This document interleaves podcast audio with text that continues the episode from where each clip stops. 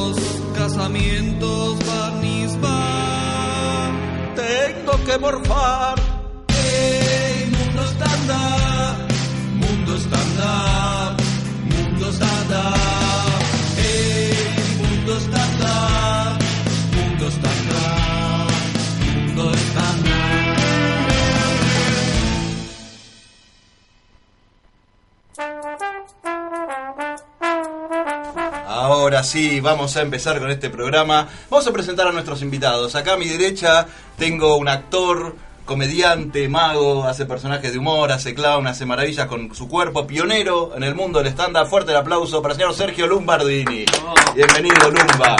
Gracias. Eh, nuestro segundo invitado es, eh, es actor, es comediante, es productor, hace un poco de todo, ya nos va a contar, trabaja en teatro, en radio, en televisión, es el señor Diego Scott. Gracias.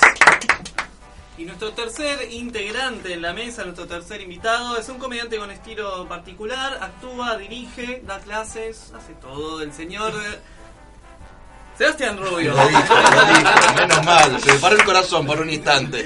Me salió una P, no sé por qué. Si no, lo di yo, digo, sí, sí, estoy en en lo correcto. Bueno, vamos a empezar hablando, si les parece, todos, cada uno. Primero, ¿se conocen ustedes? ¿Se, se cruzaron alguna vez en, en la vida? No, creo que no nos cruzamos nunca. Yo los tengo a los dos, los tengo escuchados y de Fernando Sangiao hablar de que estuvo con ustedes o que habló con ustedes, los dos nombres los tengo, pero recontra escuchados. Este, pero lo que pasa es que como yo no vengo del palo del stand-up tradicional, este, no me crucé con tantos comediantes, sí, por ejemplo en las stand-up parties que hacíamos de Comedy Central el año pasado, este, ahí sí tenía más contacto como más fluido, con variedad, pero si no estoy con Fábregas, Sangiao y, y Ginsburg. Tu encerrado, no paramos, no paramos de vernos. Haces bien, haces bien. No paramos de vernos. Haces bien. Tenemos que separarnos un rato. Unas vacaciones, claro. ¿Y entre ustedes, Lumba y Rubio? Sí, sí, sí. Sí, sí. Yo me acuerdo el día que nos conocimos. Apa, Ah, ahí tiene, tiene nene, fecha. No lo digas así. Lo expliqué porque Lumba estaba diciendo, ¿cuándo fue? No lo cuentes. no, a Lumba, el, el día que lo conocí a Lumba, el- ese día eh, actuamos juntos. Fue, no sé si te acordás, una función, año 2009, creo que fue en Castelar, un lugar que se llamaba Luarca, que lo manejaba Potel. Actu- Hicimos una función que nosotros dos, Hugo y Celsi. Que como dato de, calor, por- de color, porque te acordás que el único que tenía auto era Celsi. Y que todavía... Pero pará, eso era en Pinamar en la costa. No, no, no, ¿Era en la eh, no, Potelo hacía las dos cosas. Y fuimos todos en el auto de Celsi, que Celsi no sé qué vendía. Aire acondicionado. Eso, vendía vendía todo churros, repuesto. churros, Tenía repuestos para Claro. par. Entonces tenía todo el asiento de atrás todo Algo cubierto. Así. Y Potel a la vez vendía Muñequitos, peluches para las máquinas. máquinas. Peluche con cara de Celsi. Bueno, fuimos los cuatro del auto de Celsi y, Claro. y atrás estaba todo cubierto, entonces viajaban ustedes tres adelante y yo, creo que por ser el más joven, fui tirado arriba de todo. el Ay, lo dijo, ¿viste? ¿Viste cómo lo dijo? Por ser el más joven. Eh, todo esto lo dijo para decir que es el más joven, más. sí. Por ser el más suave. El más suave. Arriba de no, quedé así durmiendo. No estuvimos en la costa. No, no, pero en la costa yo no fui. Fue, ese fue el, el día Ah. que nos conocimos y actuamos juntos. y- pero ya lo conocí, lo había visto, por Bueno, supuesto. como ves, eh, Lumba no se acuerda. no se acuerda. No, me choqué cuando me dice 2009. Yo digo, puta, yo 2009 ya sé cuánto que venía remando en esto. Sigo remando igual, pero se digo, cayó un remo. qué bárbaro, 2009, de verdad, ya pasó tiempo. sí, sí, sí. Bueno, sí, esa seguimos. fecha, sí. esa fecha fue. Bien, y, y todos ustedes, aparte de ser comediantes, tienen otras actividades, o estudiaron teatro, son actores, creo que los tres son actores de, de- de conservatorio, ¿no? O, o- Yo, yo Yo no. estoy lejísimo de un conservatorio. no sé dónde leí Nunca actor. pasé cerca de un conservatorio. No, no, no. Pero formación bueno, de actor sí. no tengo nada. Tengo práctica, entre comillas, pero Ujú. tampoco considero que sea muy El virtuosa, diplomado es él. Que Sí, trabajó los él- tres. ¿Vos venís con título? Sin título, me faltó una materia. Ah, no, no, no, no tenés no, título, estamos igual. Qué vergüenza. Una materia-. Todo inventado, teórica, yo sí. creí que estaba con tres actores teórica, pueden creer. sí. Empecé con teatro, pero nunca de conservatorio. Empecé con Alicia Aller, una actriz que trabajó hace muchos años en Pelito, hacía de la mamá de, de Adrián Suar. Después este, empecé con Martís, Claro. después ahí la, la parte fuerte. Y después este, me seguí formando, pero ya en otras cosas, pero nunca de título. ¿En, en qué cosas te formaste pues? ¿Cómo fue tu, camino? Clown con los triciclos Clos, con Ricky Strafe y Sergio Coy, que eran integrantes. Eh, después impro con Mosquito Sancineto hace mucho tiempo y igual soy uno de los maestros que tengo siempre presente porque aprendí muchas cosas con Mosquito, la verdad, un tipo...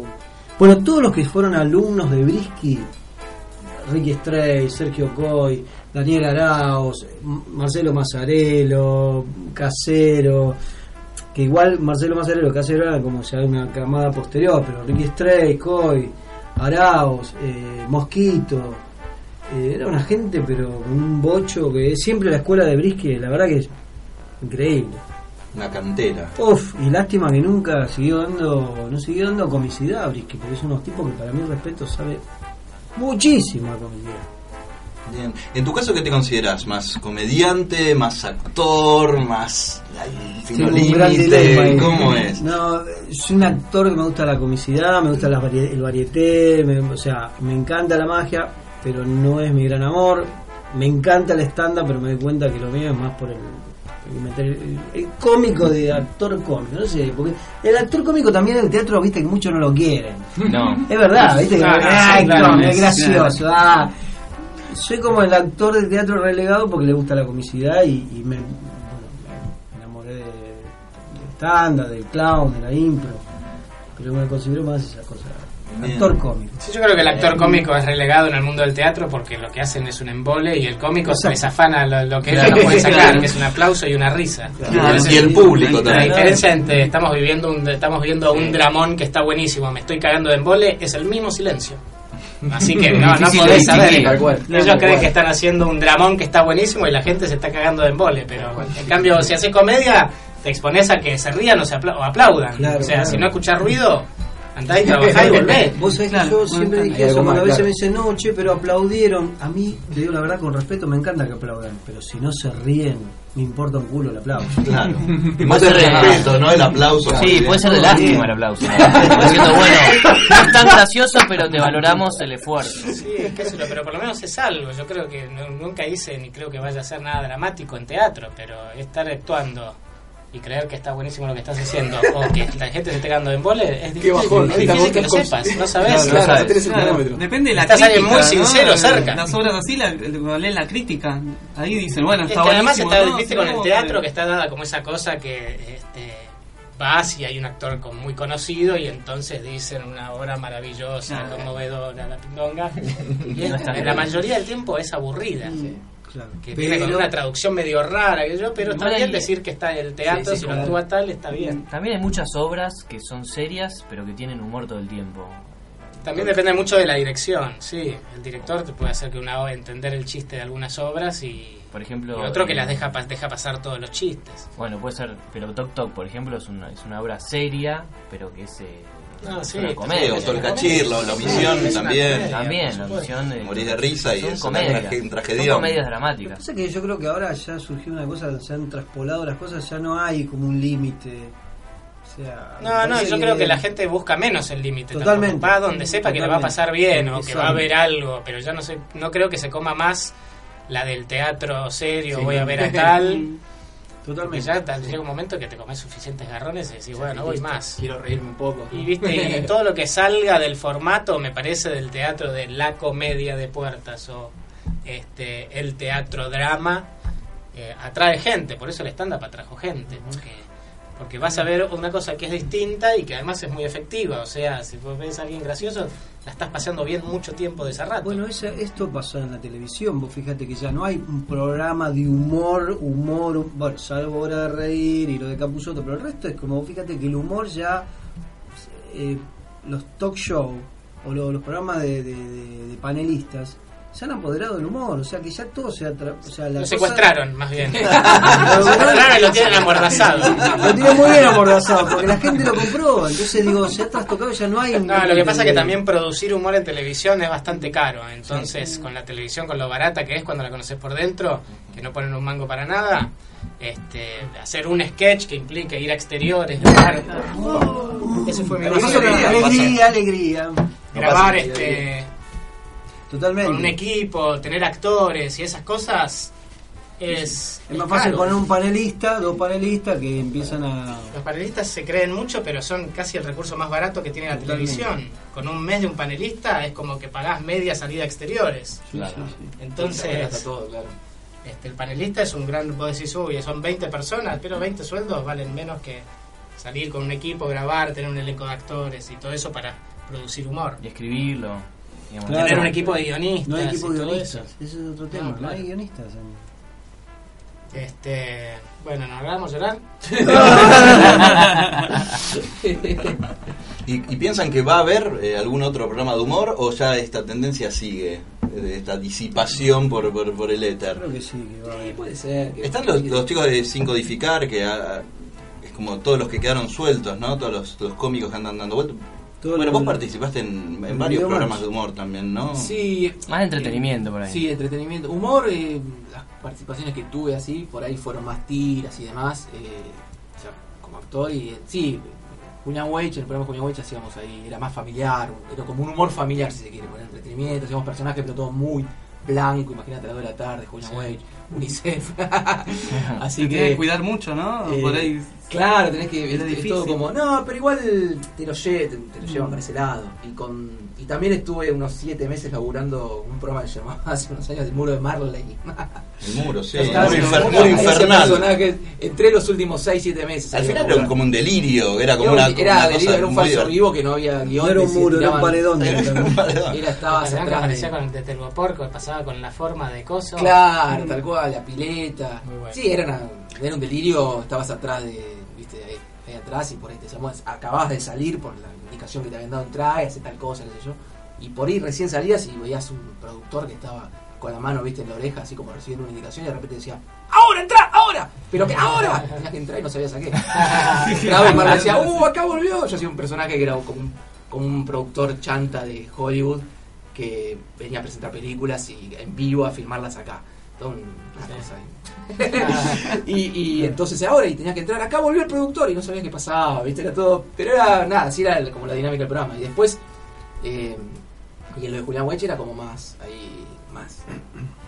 Estaba más armadito todo, pero era en vivo, o sea que también tenía esa, esa cuestión que, que estaba buena de, ahí de tenías que resolver y demás, y también personajes y cosas, pero más una, una- era más entretenimiento, tal cual, Que pero la- con humor. La televisión tiene eso de que es un estado medio Tony Montana, ¿viste? Todo el tiempo están todos como muy sobreexcitados Sí, todo el tiempo. eso como baila, hay que bailar. Y... Pero si vos interpretás, digo, te subís a eso, sabés que es así, funciona así. Sí, yo lo, todo el tiempo como... Lo, que- lo que veo que de alguna manera me parece que un poco también lo que decía Diego recién por el tema por ahí de costos y de resoluciones, por ahí mucho veo que hay mucho, muchos programas que empiezan de una manera y van virando y terminan de bueno hay que meter un famoso eh, porque no y hay que meter no sé qué y bueno y terminamos con cuatro panelistas y, un- y se va como desvirtuando todo. Yo el último programa que trabajé fue en el 2006 en Jamón del Medio con Miguel Ángel Rodríguez, que tuve todo un año y también empezó de una forma y terminó casi de otra. Sí, sí, sí. Y bueno. era Teis Sport, que no era que estabas claro. peleando Sí. un rating de 9 puntos. Pero bueno, Era sí, como- lo van modificando todo el tiempo, Totalmente. buscando el- Pero- que funcione y...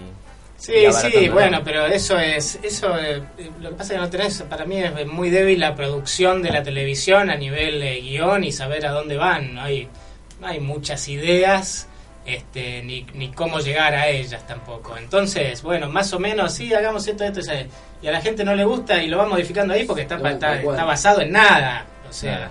Está, no, no hay hay que algo decir, muy- bueno, vamos a un programa que sea que tenga esto, por esto, por esto y por esto, y que se sostenga y que tenga que tenga un guion que lo sostenga. Acá el guionista se está para escribir un par de chistes y qué sé yo. Y no para Pero había una algo fuerte atrás como... No estás traicionando nada, digamos. Claro, y tampoco no, no le dan ni el tiempo para esperarlo. Este, sí, es toda una lógica que no tiene mucho sentido la televisión. Y va a terminar teniendo los contenidos que resistan esa lógica, me da la Claro. impresión. Lo que estaría bueno es que, por- porque ahora no necesitas la televisión, solo necesitas a alguien que ponga plata para que se produzca algo que salga por internet y ahí tenés el medio donde pueden consumir, donde toda la gente consume el humor, porque este los videitos de Sebas Presta, ¿lo vieron? Lo de Préstico. Sí. ¿Dónde lo vieron? ¿Lo vieron en Duro de Domar o Claro, se no, lo le llegó en un grupo de, de WhatsApp? Tal cual. Sí, sí, sí, sí. A mí me lo, lo vi por los videitos de WhatsApp, este, que en el, pa- el grupo de padres de del jardín de mi hija. y había videos de Seba Presta. Y este y yo los, ve- los vi, los que vi, los vi por ahí. Y un día me metí, me di una panzada en YouTube y ya lo vi. Claro. Y ahora va a ser teatro. Este, quiero ir a ver, pero no, no, no por la que hizo en la tele. Tal cual. Bueno, es lo que le pasó a Capusoto y que también eh, Cha Cha Cha mismo, que empezaron a salir los sketches como locos. Bueno, te habrá pasado con Kish, con Doctor Felipe. Sí, claro, con doctor Felipe. Sí, obvio, todos me conocen de él. Doctor Felipe te veo en YouTube, nadie me dice. No, Como que se generó el contenido ¿Cómo ahí, te ¿no? veía cuando estaba? el Pucha, qué bien que 13? No, no, no. Mm. Eh, doctor Felipe. Puse el el otro día, nos cagamos de risa, pusimos cinco seguidos. Y es eso, el consumo viene por ahí. ¿no? Aparte, tenés, te- vos manejás tus tiempos de cuándo vas a ver lo que querés, en qué momento y... Es que yo te digo, el futuro es internet, ¿eh? Te tiro Sí, esta posta en este momento. sí, Tal cual. totalmente. Hay que, hacer seguro? algo, hay que hacer algo en internet. Totalmente. ya no solo es el tema del zapping que podés cambiar de canal, podés cambiar de programación. Vos decís, yo miro, por más que esto, que alguien subió 10 videos, los mirás los 10 cuando querés, cuando se te canta. Por un lado está bueno, el tema es, digo, esto que estás diciendo justamente. Lo que pasa es que, claro, lo que ya no se produce en televisión no es que salió esa guita de la torta publicitaria para producirlo y que salga por internet. No sé dónde está esa guita. Sigue en la televisión, se- no se la gastan, no está. No, es que no lo ahí- sé, pero no hay nadie que vaya y ponga guita para una ficción. Y llamo ficción a sketches de sí. nosotros haciendo pelotudeces, que es básicamente lo que podríamos Lo que hacemos, lo que hacemos. este, eh, que venga una marca y diga, bueno, bien, viene y pone cien- 200 lucas para producirlos y que salgan 5 Claro. capítulos o lo que sea. No sé, este, no está. Hubo una de Movistar en un momento que era medio como una sitcom, Como ¿la vieron? sí. Ay, Sí. Entonces, Perdón, bueno, ¿alguien qué sé yo. ahí? No, no, no Sí, trabajé, pero bueno, por lo menos alguien puso plata para que se haga algo, que Es es como un paso me parece que está bien. Miremos el lado Por ahí otra marca lo ve, pero lo quiere hacer con otra onda y va para una onda que, que, que nos guste más. Lo que pasa que una cosa es, eh, antes por ahí era una producción que se hacía para ganar plata y esto es como una publicidad, como una inversión de la sí, marca sí, misma. bueno, tiene que ser una marca o puede ser varias marcas. No lo sé, bueno, lo de Seinfeld, en lo de los comediantes y los autos, y Sí. eso lo vieron, está auspiciado por Crackle, que es en realidad que lo distribuye este, vía internet, Mm. Crackle es como un coso del Apple Sí, TV, y, y por una marca de autos, y creo que Mm. alguna marca más, o sea, con dos, tres marcas, Lo haces. Si sos Seinfeld. Si sos Falta ese detalle. Muy bien, seguimos el mundo stand-up, eh, arrancando motores y vamos a escuchar una canción, en este caso elegido por Seba Rubio. Eh, ¿Nos contás ahora o después? Porque Eh, después, después.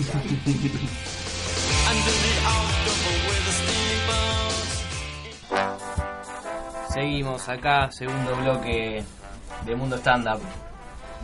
Eh, Diego, vos antes contabas eh, un poco el tema de la stand up party. Ujú. ¿Cómo, ¿Cómo fue eso? ¿Eso o se hicieron algunas? ¿Fue algo que fue eso y se cortó? Comedy Central tenía ganas de hacer algún evento en vivo porque ellos también son los que tienen la señal de VH1 y hacían sus fiestas de VH1 en Niceto y le gustaba hacer algo que le llegara a la gente y entonces querían hacer algo de stand-up y como les andaba bien las fiestas mezclaron stand-up y party y sacaron eso que era una stand-up party. Este, que resultó ser en Niceto los miércoles creo que era a las 7 y media de la tarde, 8 eh, en donde yo era el presentador y había comediantes que iban rotando. Y se hizo una en septiembre del año pasado, una en octubre, una en noviembre. Creo que diciembre no, pero después dos en enero, dos en febrero. Este, y anduvieron muy bien. Después, este, medio que se diluyó la idea por las cuestiones más corporativas y cosas que empezaron a complicar el cuadro legal que se le podía dar a todo eso, y etcétera, etcétera. Entonces, un poco se frenó, pero están con ganas de retomarlas y revivirlas, así que por ahí dentro de poco este, empiezan de vuelta. Porque funcionaba, digamos, la gente iba. La gente re iba, bien. sí, sí, se llenaba. Era una experiencia bastante rara porque yo en principio proponía a que fuera en Niceto porque decía gente parada no se va a Claro. reír.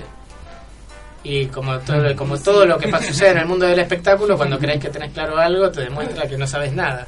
Y ¿Por escuchaba, la gente parada escuchaba. La más gente que- estaba, en la primera fueron 400 y ya la segunda fueron 700 y después 900. Estaba Niceto lleno. Y, y la gente escuchaba y se reía y funcionaba. Yo hacía mucho de bajar y de charlar con la gente ahí, preguntar cosas y hablar de trabajo y de sexo y de toda la boludez que puedan sacar una risa. Y después pasaban los comediantes y había mucho, era, era, se había, bueno, cuando estaban los más pendejos tipo Lucas, Lauriente Claro. y Lucho Mellera, las minas gritan. Gritan. Eh, son Beatles. Claro. ¿Entendés? Lumba, gritan. A mí en casa me gritan también. Este, y sí, sí, salía copado y después a la party, la verdad es que no se queda tanta gente. Pero fue sorprendente que hubiera gente dispuesta a ir a ver stand-up parada un miércoles a las 7 de la tarde a Niceto. Mm. O sea, hay. No, no, y que presten atención, porque por ahí. No se perdía nunca la atención, ¿eh? siempre se mantenía, en ningún momento nadie. Era, era- funcionaba, desde que empezaba a terminaba había euforia. Y después Ah, se quedaban, había un after office, ponele. Sí, había música, había unos tragos, regalaban unas cervezas, un rato más la gente se quedaba, pero no era una fiesta que llevaba hasta las 2 de la mañana. Claro. Eh, terminaba a las 9, 9 y media, terminaba el show y la gente se iba de 10 y media a 11. Ya estaba. ¿Y vos estás trabajando aparte en Comedy Central haciendo unos noticieros? ¿Es actual eso? Estaba, sí, ahora en realidad se planeó como 13 capítulos eh, que ya se grabaron. Estaban viendo ahora si retomaban o no, pero viste que ahora Comedy Central no está más en Cablevisión. Mm. Entonces eso les cambió un poco todo el O panorama. sea, está en Cablevisión, pero... En el digital, no en el básico. Claro. Este, así que eso les cambió su estrategia de todo el año, por decirlo de alguna manera. Tuvieron que recal- poner recalculando. Este, eh, pero sí, era la, la idea era una- un noticiero de 5 minutos con un resumen de la semana. Este, guionado, chiste, simpático, qué sé yo. Trataba de que, se- de que saliera bien. Esas cosas también con la continuidad se van mejorando mucho, así que está bueno que dure un poco más, pero no sé cuánto. ¿Y cuántos laburos hay. tenés, Diego? ¿Cuántos? No los tengo separados por laburo, eso creo, por eso creo que Por eso no es tanto. Tengo mucho. Ponele kioscos, son kioscos. Pero no, hago muchas cosas. Por un lado produzco, porque soy productor del show de Seba One y del nuestro, de Pucha. Este, que es un ratito en la semana llevarlo, digamos, la administración, un toque me lleva. Este, o ver qué hacemos de publicidad, eh, ese tipo de cosas.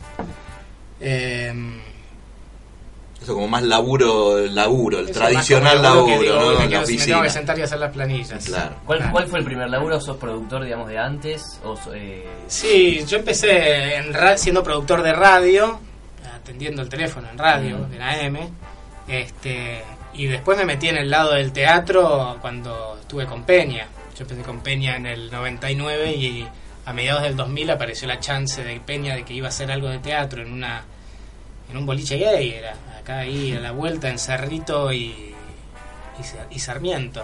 Que lo habían llamado para que haga su actuación porque se estaba, teniendo mucho run run él en la radio. Y ahí nos mandamos, One y yo, One medio escribiendo, yo produciendo, y nos, manda, nos mandamos sin saber nada. Y de a poco lo fuimos, este, le fuimos agarrando la mano, al poco tiempo lo llamaron del Paseo de la Plaza, y ahí caímos en el Paseo de la Plaza sin saber una mierda, produciendo una obra. Y agotaba con tres meses de anticipación, así que para nosotros era... Ah, qué bueno, esto el teatro que se agota Fácil. meses de. Claro, y después de estar un tiempo y que todo el mundo nos diga, "Y ustedes son unos hijos de puta, qué bueno, que esto y que lo otro, y aprendiendo que no pasaba tanto, no se vendían 500 entradas por función con, con un mes de anticipación como hacía Peña. Y ahí de a poco fui, fui aprendiendo este arduo oficio de la producción de teatro y en paralelo siempre fui haciendo radio, produciendo radio, ahora no estoy haciendo. Este, y después incursioné con la nata, el- cuando estuve ahí un, un par de años, el anterior y el año pasado. Y qué sé yo, ahora estoy empezando a ver si hago un, un libro de Peña para como para cerrar el, el capítulo Peña de mi vida con los 40, cumplo 40, empiezo a cerrar cosas y siempre tengo pendiente una biografía de Peña. Este, porque tuve 10 años con él y creo que hay pocos que lo conocen tanto como yo y que saben más o menos dónde ir a buscar la fuente para saber sobre todos los años que yo no tengo la menor idea, que fue antes del 99. ¿Y qué te gustaría mostrar en, en un libro sobre Peña? ¿Qué, qué faceta de él o cuál sería tu? No, yo creo que tiene mucho para... Hay, hay, hay cosas muy... to- Todo, todo parte un poco de la idea de, de- de que tengo de tenía ganas de hacer algo, ya fuera audiovisual o de, radio o algo, que fuera yo me crucé con Peña, porque todos los que se cruzaron con Peña se acuerdan o tienen una anécdota. Entonces lo que quiero hacer es primero hacer más o menos una biografía, de conocer los años de pendejo y todo eso, que tengo muchas cosas escuchadas, pero hay que salir a comprobarlo, porque de Peña nunca sabías. Y después tengo mucha gente con la que se cruzó haciendo gira, haciendo cosas, que estoy seguro que la llamo y me cuentan cosas insólitas que le pasaron con Peña, le pasaban cosas insólitas con todo el mundo. Entonces ir un poco por ese lado, por biografía y anécdotas, y me parece que este, con eso hay como un panorama bastante completo. Bueno, buenísimo. Sí, así que, eh, pero mañana me, me levanto a la mañana y no sé qué hacer. O sea, ¿cuántos, tra- cuántos trabajos tenés? No sé si decirte un montón o no tengo laburo. Me siento en la computadora y digo, ¿qué hago? Eh, entonces, Nosotros tenemos proyectos, no trabajamos. Tenemos Claro, proyectos. son proyectos. sí, todos Y estos sí, Sí, sí. son proyectos. Entonces, sí, hay algunos que están todavía verdes. ¿Ustedes se sienten igual? Estoy con un laburo que estoy laburando en algo. Viste que siempre esa frase, estoy laburando en algo. sí, eh, a ver, eh, Está la famosa frase, si laburás de lo que te gusta, no laburás más. Sí. Los huevos. Pero pelota. Eh, sí, es como en realidad lo que me parece que lo que atraviesa ¿no? un poco es la, la irregularidad del al laburo, pero a ver, no, no solamente de, no estoy hablando de una cuestión económica, una cuestión de, de fluidez de laburo, sino de eh, diversidad en los proyectos también, ¿no? En mi caso, por ahí de repente te- me encuentro laburando, preparando un, no sé, un show y de repente sale uy, pintó algo para dirigir y de repente, uh, ahora es temporada de eventos, bueno, vamos y después, este, oh, mira, salió acá para guionar una cosa y bueno, y ¿Cuál, ¿Cuál es tu fuerte? Eh, ¿Dar clases, hacer funciones, Eh, hacer eventos? no, a mí lo que más me gusta es, eh, es funciones, es como si, si tengo que ser bien específico, digo funciones y en teatro. O sea, en- lo que pasa que, bueno, el mercado te hace un poco El- como que... Te hace hacer eventos. De esto, claro, Porque es el mercado te hace hacer eventos. ¿Y el bar, el bar no te gusta? El bar me gusta, pero lo que pasa es que yo siento que el estilo que me gusta laburar a mí, me siento como que exploto más en lo que es un teatro. por Necesitas más atención. Sí. Teatro butacas, decís. Sí, sí, Sí, sin me- mesas, Me nada. encantaría siempre poder, si me das a elegir, siempre poder laburar con la con que el espectador tenga cero distracción de, de nada, ¿no? Viste que, viste que el bar está buenísimo, igual, pero tiene otros códigos, otras cosas que igual, a ver, laburo más en bares que, hoy Sí, sí. que, que- Sí. que en teatro, son pocas las, las situaciones que te tocan, viste, o por lo menos a mí, de la cuestión de, de laburar en un teatro, pero me gusta más esa situación. ¿Y se da eso? ¿Es, es lo que más haces o de golpe Ahora, eh, Sí. ¿En teatro decís? Sí, o de teatro, eventos, o por ahí, no sé, eh, tenías estos laburos de tele, no sé bien. Ahora, tu última- balanza. Sí, eh, es, por, eh, es por etapas, digamos, por, por años. eh, ahora lo que más estoy haciendo es este circuito de bares y demás. y ahora empezando un poco con la, la etapa final de eventos. Igual tomé una decisión que hace muy poquito de esto, que es, eh, nada, como un salto al vacío, pero por una cu- digo, porque no hay nada seguro, que es dejar de hacer eventos sociales. Ajá. Eh, es un salto... Solo es difícil el evento Solo social. empresariales. Eh, Yo hice muy poco Solo y- empresariales, pero por una cuestión Por- que. A ver, el evento es una situación que a mí en particular no me, no me agrada, además, y creo que demasiado. Pero eh, digamos que si tengo que elegir, o sea, no la paso tan mal en un evento Empresarial. empresarial. Sí, Eh, depende también, ¿no? No que, a ver, a ver, salen eventos buenos y malos, eh, normales en, en cualquiera de los dos, Mm. eh, sociales o empresariales. Lo que pasa es que eh, empecé Que a se laburar- cobra más. Se cobra más. La pasé mal, pero, pero me facturé. Sí, aparte de como siento que hay como más atención y yo por lo general me salen un poquito mejor y, y nada, apuesto, es una apuesta en cuanto a que, digo, desde que estoy laburando con algunos organizadores que me venden más para ese, palo. Pero cosa cort- cortita, no es que te voy a hacer la presentación de, de, no sé, de una mega, nada, viste, con laburos chiquitos, pero sé que hay menos cantidad en mi caso, ¿no? Pero bueno, es una apuesta, pero... ¿Y a qué denominas evento social? ¿Cuál es tu límite? Porque me decís, bueno, un cumpleaños de, de 50, Sí, un Un salón. bautismo. ¿Qué- ¿Cuál sería tu límite, digamos? ¿Qué es lo, qué es lo que, que es lo primero que radicaría de tu lista de...? Eh, lo- primero, no, en, en un momento hacía de todo. Lo que pasa es que yo empecé un poco me. Yo lo que sean eh, niños, eh, primero. Ah, Eso se Sí, niños, sí. 15. Si hay Bueno, niños- eso fue el primer, eh, lo que primero que, que saqué de, digamos, de, de- de- de- de la cartelera de eventos. Pero una cuestión que también un poco me, me- un poco me aburrió los eventos en el sentido que, que empecé de, yo empecé con eventos hace unos 17, 18 años con el con la magia. Ajá. Eh, en realidad yo estaba estudiando actuación y había estudiado magia, entonces me costeaba, digamos, toda la, la carrera de actor laburando como actor para, para niños, en infantiles y eh, eventos de magia. Empecé para chicos, entonces a mí me agarró una etapa donde laburé mucho para chicos, que estaba laburando al mismo tiempo en teatro, estaba soltando mi último laburo que era dar clases de informática para chicos en colegio primaria y encima estaba haciendo magia para chicos. Te la buscabas, digamos. Sí, sí, sí, claro. pero era una cosa que decís, hay algo que... Entonces ahí ya erradiqué. Después, este cuando empecé a laburar con stand-up, bueno, primero, lo primero que dejé fue de hacer el cumpleaños de 15, eh, porque me, sa- me salió- la verdad me salieron todos, casi todos mal.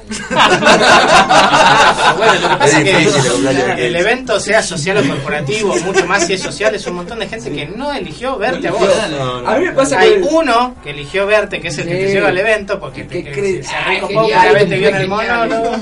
un Y que muchas veces ya te vio encima. Sí. O sea que él ya te vio. Que Ya él- te vio, obvio. Se da que cuenta ahí que no- yo con- ellos hablando del boludo que está ahí arriba Sí. que le chupa un huevo.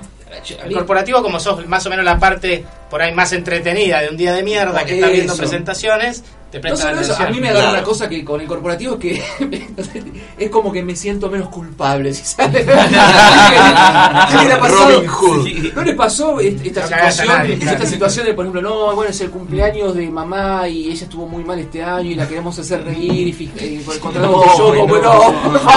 una presión. Ya te digo, no va a funcionar. Una presión, que si pobre gente, digo, Aparte, si sale mal este que- show, eh, está todo mal. Corporativo, por ahí van bien, por ahí hasta, si sale bien, buenísimo. Si sale mal, sale mal capaz que hasta te corta y dicen, ah, ya está, y no, nadie se, Nadie se importa, nadie sale herido.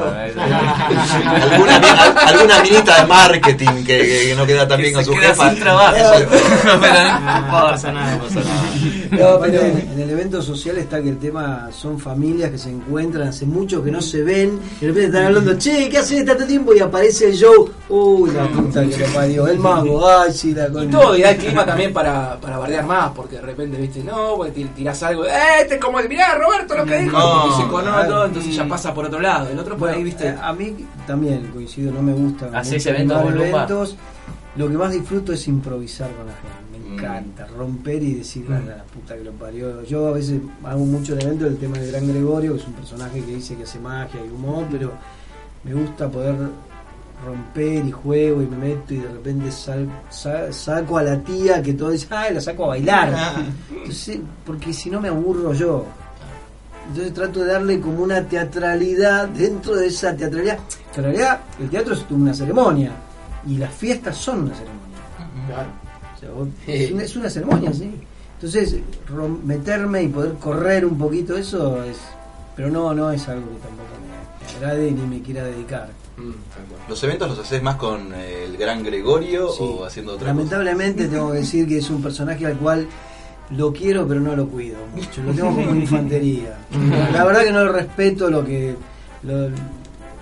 Pero te protege también, digamos, ¿no? Tener un personaje. Sí, porque es un personaje que está armado muy... eh, es una mezcla que lo armé entre un vendedor ambulante y un tipo que quiere... O sea, el clásico porteño que, que, que quiere ser algo que no es. Entonces el tipo es un vendedor ambulante, yo me lo pensé así, ¿no? De- Sí. Dice, bueno, em, ¿qué puedo hacer para...? Y tengo que hacer mentalismo. Pero tendría que hablar en otro idioma. Pero no sé hablar otro idioma. Pero pará, en español es otro idioma. Pero español de España. Claro. Entonces, señores, entonces se da importancia. Y es porque tácitamente entendemos nosotros que escuchar un español en tono español, ah, pará, no es de acá. Entonces lo armé desde ese lado. Pero es un chanta. ¿Y pasó que alguno dijera de dónde es usted? Eh, Sí, me pasó en que. España. No, no, me pasó españoles que, que después de que terminé. Pero hombre, pensé que era, había sido de España. O sea, y- Usted es un chanta, ¿no? Sí, sí, sí, es verdad. Sí, sí, me pasó. Pero no es lo más lindo de eventos. No es lo que más disfruto. No, no, te, es, te- te comprendo totalmente. es mi, ori- mi, mi horizonte. digo, Es nuestra mi prostitución. horizonte ideal, mi horizonte ideal eh, está en no, no, dejar de hacer, digamos. Sacar todo lo social de tu vida. ¿Y a vos, Eva, te llaman por error y quieren contratar a, a Luis Rubio, por ejemplo? Ojalá. No, no confundí ¿Sabés con el apellido. cómo no, no, No paras de hacer eventos. Trato, que- Me pongo la peluca, ¿no? De Ever. Si pasara, ya queda la segunda que me pasa, empiezo a aprenderme, sacar, quitar el tono del Claro. tipo y lo vendo. Tributo a Ever Ludueña. no, sí me han dicho Luis un par de veces a algunos lugares que fui a actuar. Ah, pero no que me confundan que. Ah, pero, sí el, el nombre. No le sale Ever igual que en la tele. claro, La tele cambia mucho. No te dijeron, pensé que cobramos más caro. Sí, Luis. claro. No, por eso digo, ¿viste? Pero, pero sí, el nombre sí me han dicho varias veces. Eh, Luis, Luis, Luis. Sí. ¿Y vos, Diego, haces, dijiste, algún evento que otro? Los corporativos por lo general no la paso mal. ¿Solo Este, o con, con otros comediantes presentando? No, no, estoy haciendo mucho solo. Este, a ¿Y social nunca me animé. material me han llamado y no me atrevo porque Sí. no creo que tenga material para hacerlo. ¿Pero haces material de stand-up en los eventos? Hago, no, hago, muchas veces hago como falsas presentaciones. Tengo un par de... Yo ¿vieron vi una que. Bueno, hay una que hablo de las ideas, que soy un gurú de ideas, que tiene una presentación con PowerPoint que es un ladri. Mm. Ese. Está muy bueno. Y ahora con Pucha también hago medio como una charla TED sobre las neurociencias, pero eh, diciendo cualquier mierda. Y entonces entro en los entro en, en los eventos corporativos, en donde son así eventos que vienen, viste, que viene uno y le presenta números. bien. Es típico que viene el de las neurociencias, cómo ser más creativo y esas boludeces. Entonces yo Sí, entro yo como que soy uno de de eso. esos y termina en cualquier cosa. Este, y entonces es muy el lenguaje de ellos. Eh, pero no se esperan, no, no, no se les ocurre que se puede, puede venir El otra el cosa. de, el de que, el de que, ¿qué es una idea? Cualquier cosa que te dé. Claro, ese.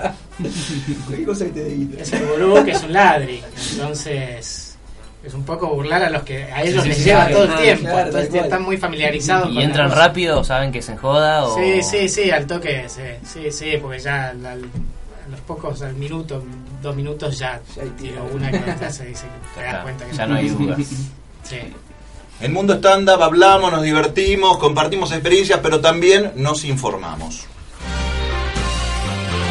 Noticias del stand-up. Abren nuevas salas en el Paseo La Plaza. Luego de la exitosa inauguración a mediados de año de la sala George Harrison, los dueños de Cavern Club habrían decidido la apertura de la sala Ringo Starr en uno de los baños del complejo. Sus dueños habrían declarado, es verdad, no hay mucho espacio y el, el olor no es el mejor, pero tampoco Ringo tenía mucho talento.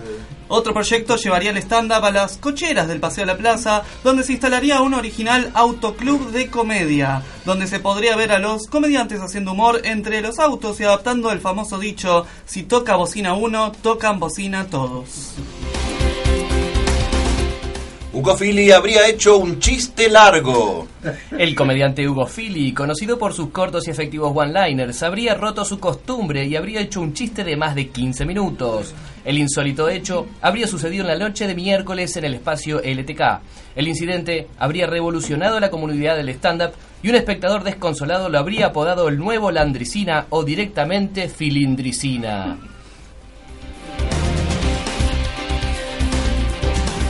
Y ahora el informe meteorológico del stand-up para este fin de semana. El pronóstico del Servicio Meteorológico del Stand-Up indica para este fin de semana un brusco descenso de la afluencia de espectadores a las salas por la cercanía de fin de mes. Los espectadores se precipitarán a los espectáculos con entradas económicas y a la gorra. Para el sábado el pronóstico indica un funcionamiento de gags del 40%, por lo que se recomienda esperar hasta el domingo para prueba de nuevo material. Los shows de las 21 horas tendrán público de viejas, mejorando hacia las 23 con un claro descenso de la edad de los asistentes. Para el próximo fin de semana largo se espera un frente cálido de público del interior que se ríe de los chistes chuscos, por lo que se recomienda salir de su casa con un nutrido repertorio de chistes de poronga. Estos fueron noticias del stand-up.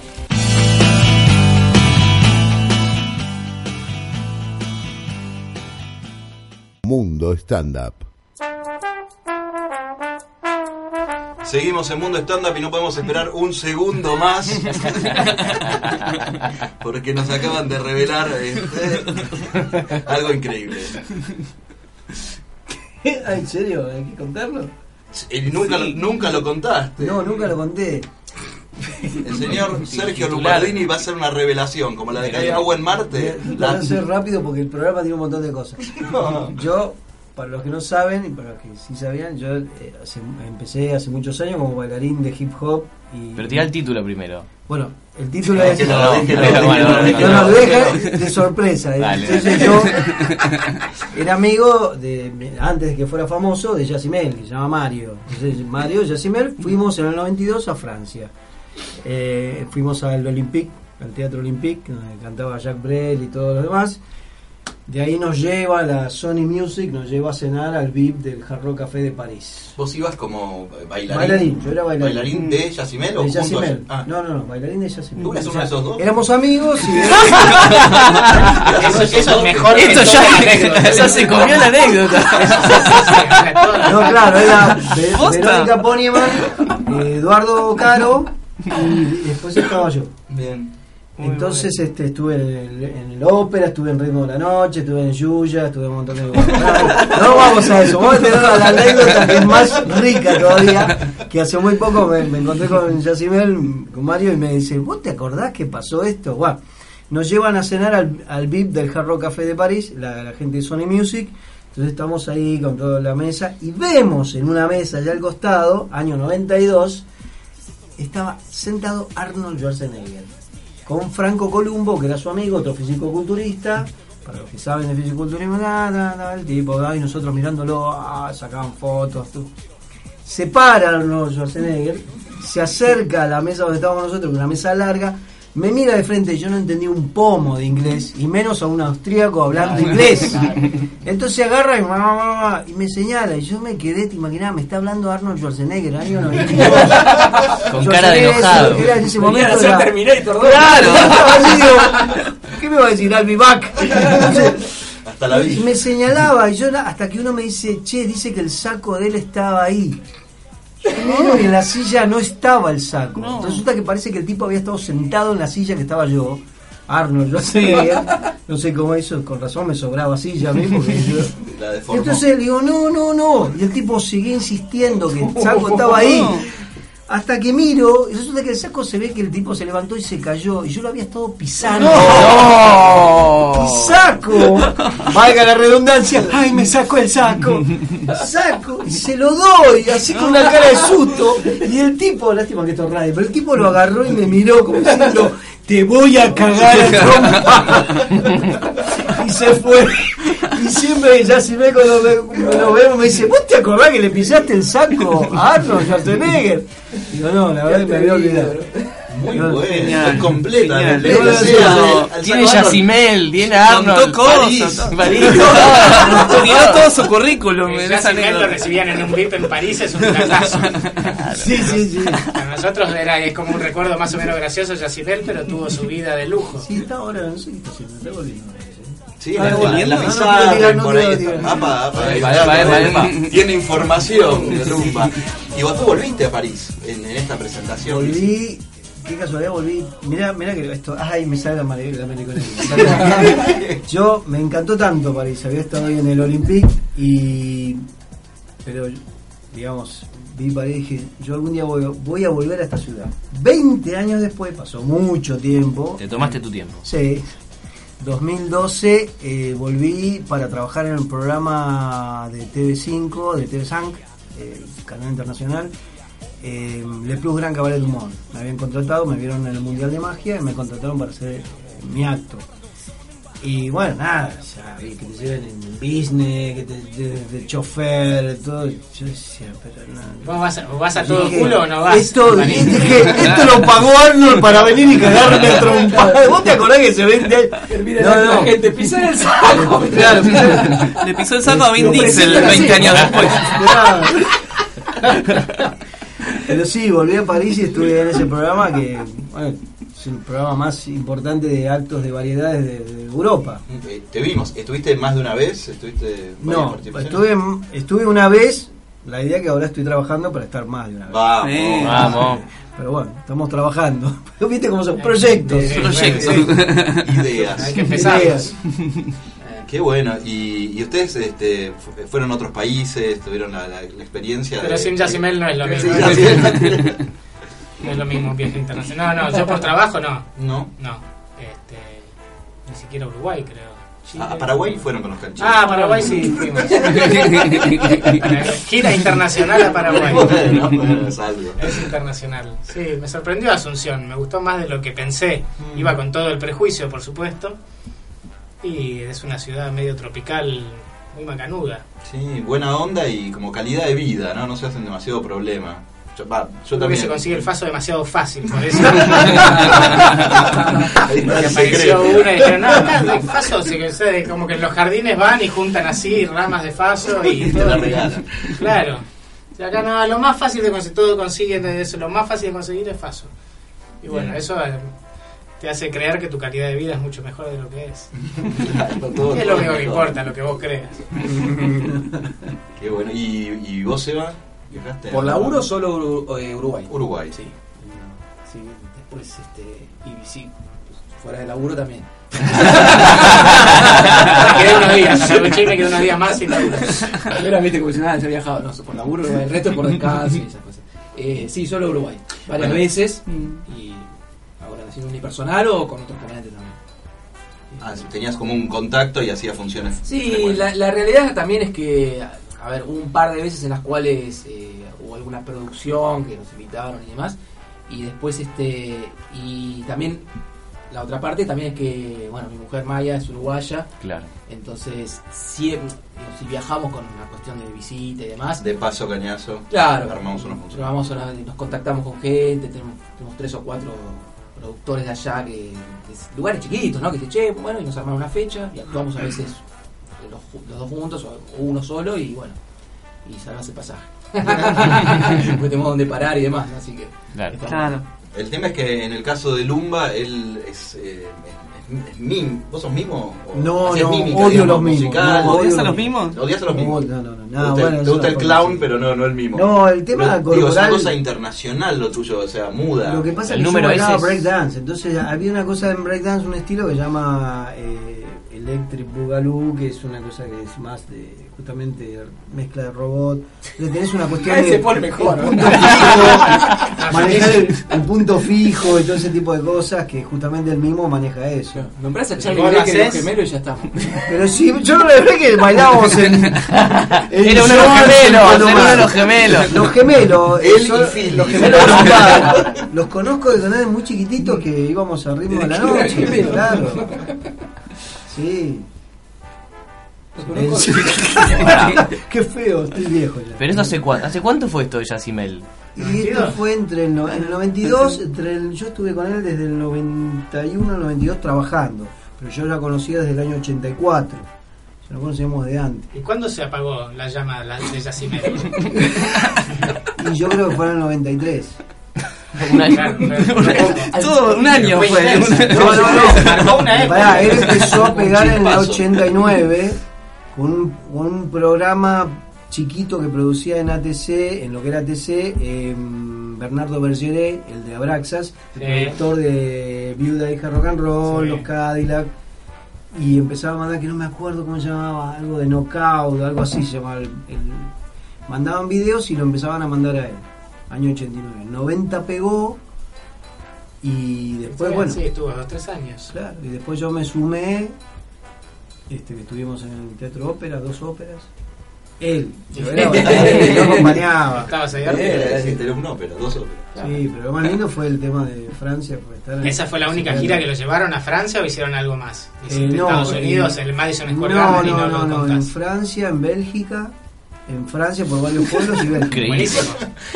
Genial. ¿Qué hacía Yacimel en Bélgica? Increíble, ¿no? No entiendo nada. no Esas cosas raras que pegan, ¿viste? Bueno, porque lo llevó ARC, que era la socia, la discográfica socia de Abraxas de acá, ARC la que producía a los de Technotronic. Mm, que era una empresa belga, entonces lo llevó Ah, para allá para que moviera a Yacimel allá. Y yo fui ¿Y le fue hice bien? el saco a Christoph. ¿Qué hace Yassi ahora que te lo encontraste y qué hace él?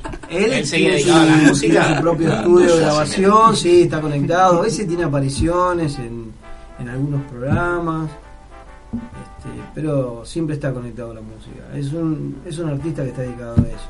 Sí. Que no esté ahora distanciado no significa que... A ver, No, debe seguir relacionado con la música, pero tiene cosas lado. muy, muy interesantes que no tienen que ver con lo, lo comercial que se conoce. Pero muy interesantes. No, no, no, igual además suena amigo, medio ¿eh? en chiste, pero para que haya existido un Ilya Kuriaki después, tiene que haber existido un Yassi Bueno, antes. yo cuando escuchaba a los Parece. Kuriaki, yo que, o sea, a ver, nos conocíamos con Yacimel de antes que él fuera Yacimel, escuchábamos rap. Yo escuchaba rap desde el año 83 con Curtis Blow y todo ese tipo de Sí. música. Entonces cuando escuchaba los Siria Kuriaki quería romper la radio yo. Porque me parecían una poronga lo que hacían. Son Bueno, malos. mejoraron. Ahora, Eh, bueno, bueno, ver, pero todos para, su para, camino. A ver, ahora sí, lógico. No, no, esa vara nos toca, a mí me toca, nos toca Sí, todo. claro. Te digo que en ese momento yo los comparaba con de repente un Curtis Blow, un Grand, eh, Grandmaster Flash de 45, todos esos que yo escuchaba, que inclusive para los que escuchan rap ahora dicen, ¿quién? Ni saben. Este, es como la otra vez me pasó, no era el nombre, comediante semi conocido, eh, viajamos. Anotá el nombre acá. No, no, no. Digo, sí, porque Bob Hope. ¿Quién? Bob Hope. Un tipo que da clase. Yo dije, ah, mierda, no sabe quién es Bob Hope. Jodido. estaba, venía medio dormido yo. Pero no, no tiene por qué obligación. Lo que digo es, a ver, yo vengo de una época donde no había internet y tenías un hambre de buscar y tratar de averiguar cosas. Hoy hay internet y puedes saber quién es Bob Hope. Hay gente que ni sabe ni, ni quién es Bob Hope, ni Phyllis Diller, ni que Joan Rivers hacía stand-up. Digo, no puedo creer esto. Y entremos al stand-up porque este programa No, está bien, es mundo bien. No es mundo Yacimel. Un bloque. Yacimel. Yacimel, el próximo programa lo invitamos allá. Hablar de stand-up. Que de un poco. ¿Y cómo, ¿Y cómo hacías en esa época, Lumba, para, para conseguir un video? ¿Qué se conseguía? ¿Qué se podía ver? ¿Qué se podía leer? Estamos hablando de los 90 o de los 80, no sé. ¿Qué, qué... Bueno, mirá, eh, yo ya conocía porque veía, bueno, todo lo que era Estados Unidos, veía Hope, Jerry Lewis. Cuando el día que vi a, a Hugo Phil en el Paracultural, no en el de Venezuela, en el Chacabuco, que era una cueva que íbamos a hacer cosas este, Con locas. Truman, está. Con Dan Truckman, que hacían un. Sacó una sucursal, el paracultural. Claro, de- de- de- en Chacabuco. Y que era una cueva que eran todos pan, era un delirio. Y de repente ver a Hugo Fili haciendo, yo dije, "Ah, loco, pero esto que yo veía en la cosa lo estoy viendo en vivo. Pensaste que era imposible acá. Claro, claro, claro, claro, sí, sí, sí, sí. Y los primeros libros, que fue cuando me empecé a juntar con Diego Weinstein y Angelini, que Angelini estaba yendo a ir a estudiar con Judy Carter, yo me los había conseguido ya hace como un año y medio, mi, mi esposa que es traductora me había traducido los de Judy Carter, Jim Perret, entonces le pasaba todo a Diego y a Ale, bueno, Ale después tuvo la suerte de ir a estudiar con, Con Judy. ella misma. entonces, a mí Ale me parece, con todo respeto, un tipo que más admiro como profesor de estándar. Dame una oportunidad, Ale, ¿sabes? ¿Sabés lo que te quiero decir? Dirigime, hijo de puta. Mirá, si no lo tengo acá a Seba Rubio que está detrás, esperando. La guerra de los directores de ¿Sabes?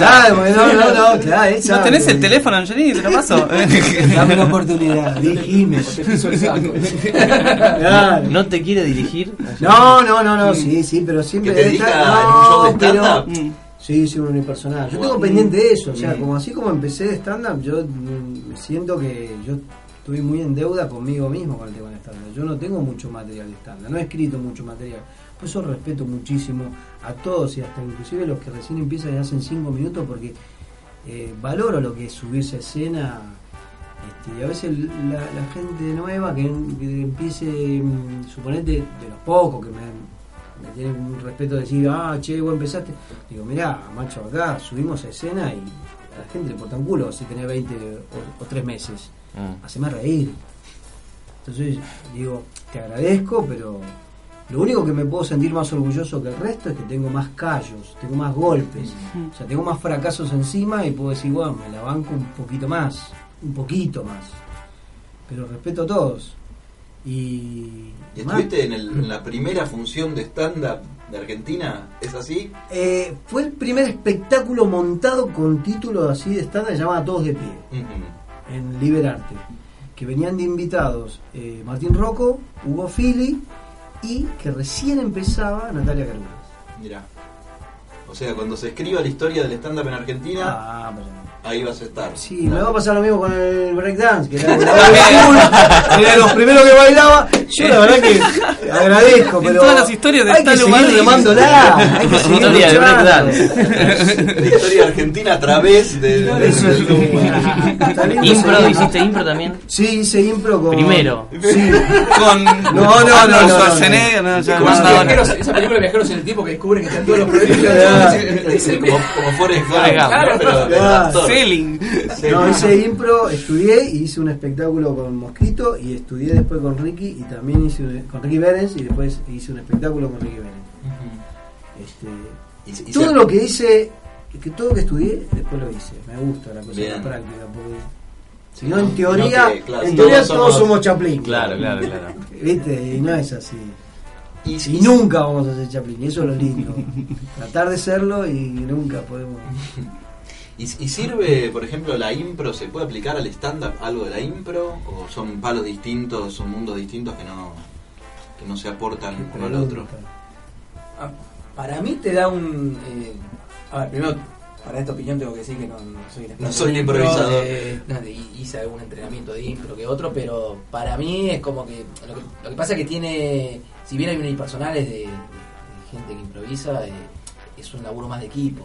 Lo que te puede, creo yo, eh, lo que te puede ayudar es que incorporás tal vez una velocidad o alguna cuestión más eh, orgánica para, no sé, para, para estar en el aquí ahora, e incluso para interactuar con la gente, pero en el, sen- en, en el sentido de, de la, de la formación per- personal para aplicar al estándar, me parece que tal vez el clown es un poco más... Son dos canales diferentes. Sí, claro. digo, tal vez el, si comparo con el clown de lo, lo O puedes sea, porque el más clown tiene, rápido, más allá que no ¿no? tiene palabra, físico, claro. Claro. el clown tiene un remate, que es el gag, Ah, pero se emparenta más.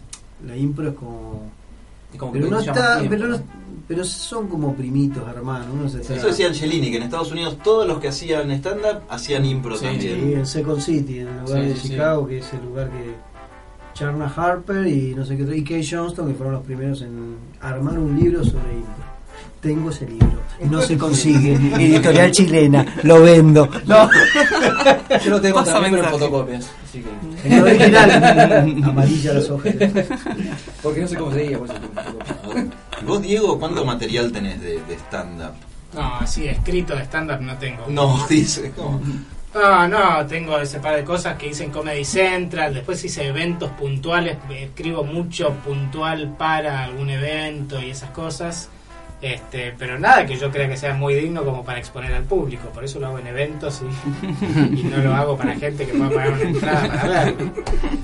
Pero no tenés esa ambición del comediante, decir, quiero. No, porque me encantaría, sí, me encantaría sentarme y escribir cosas y que no me parezcan una pelotudez. Tengo muchas cosas escritas que no me animo a hacerlas ni siquiera porque me parecen una mierda. Este, Para probar Pero alguna vez, pero somos más. Estás Claro. rodeado de comediantes también. Fábrica, Sanjeo todo el No tiempo. las Sí, compartís claro, con tus compañeros. Y pero las compartís No, con ellos. y- encuentro momentos en donde voy metiendo cosas para además siempre también estoy en un lugar cómodo dentro del espectáculo que es no tengo que salir y hacer mi monólogo soy el presentador y siempre además me meto en un personaje Mm.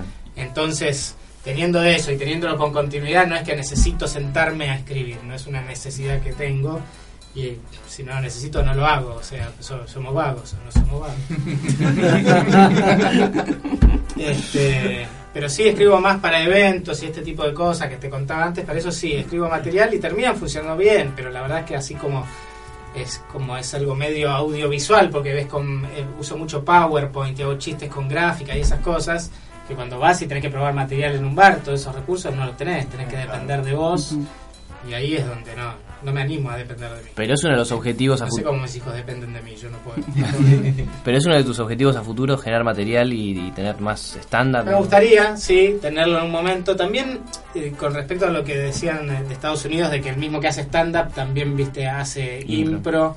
Este, tomo el stand-up y me gustaría perfeccionarme en eso como una herramienta más que me sirva también para hacer otras cosas. Este, me parece que es más claro en Estados Unidos y por ahí todos los miramos porque viene de ahí el stand-up y todas esas cosas.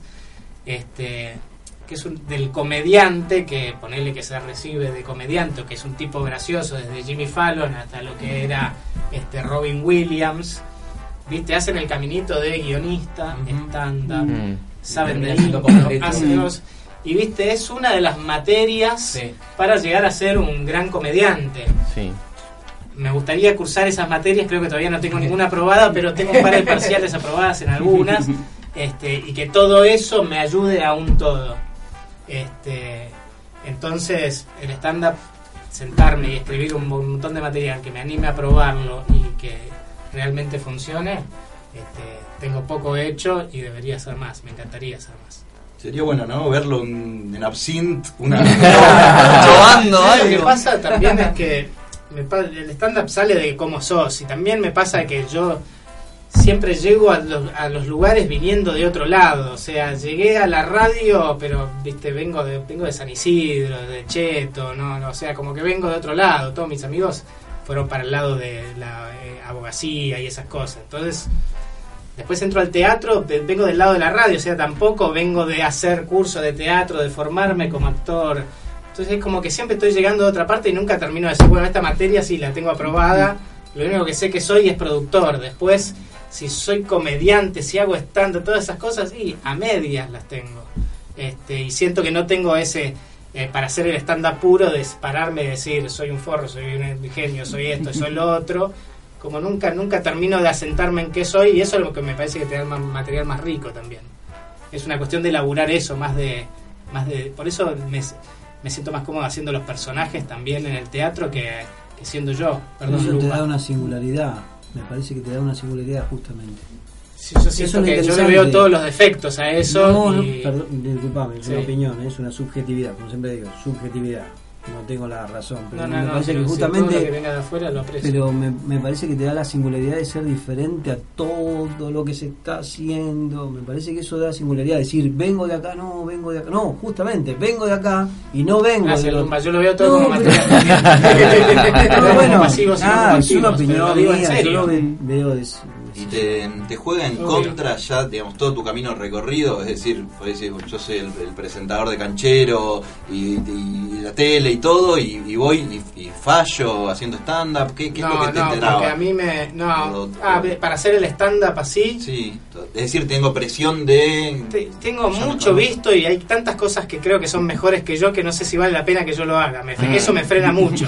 Como decir, Sí, para todos, ¿no? Pero Claro, claro, claro. claro. claro. porque No nadie lo hace. ¿No? Yo no digo que sea un argumento válido. Son todos mis quilombos que les estoy contando ahora y voy a empezar a llorar. Pero, este, no, y además cuando siempre tengo mucho, con lo que decía, los kioscos abiertos, o sea, tengo un montón de cosas, otras cosas que hago. Cuando, cuando me urge la necesidad de sentarme a hacerlo, como me pasa dos días antes de los eventos, que lo sé que viene hace un mes, y digo, ya más o menos sé qué voy a hacer, pero sentarme y escribirlo lo hago dos noches antes. Este, antes de sentarme a escribir siempre zafo y resuelvo con otra cosa.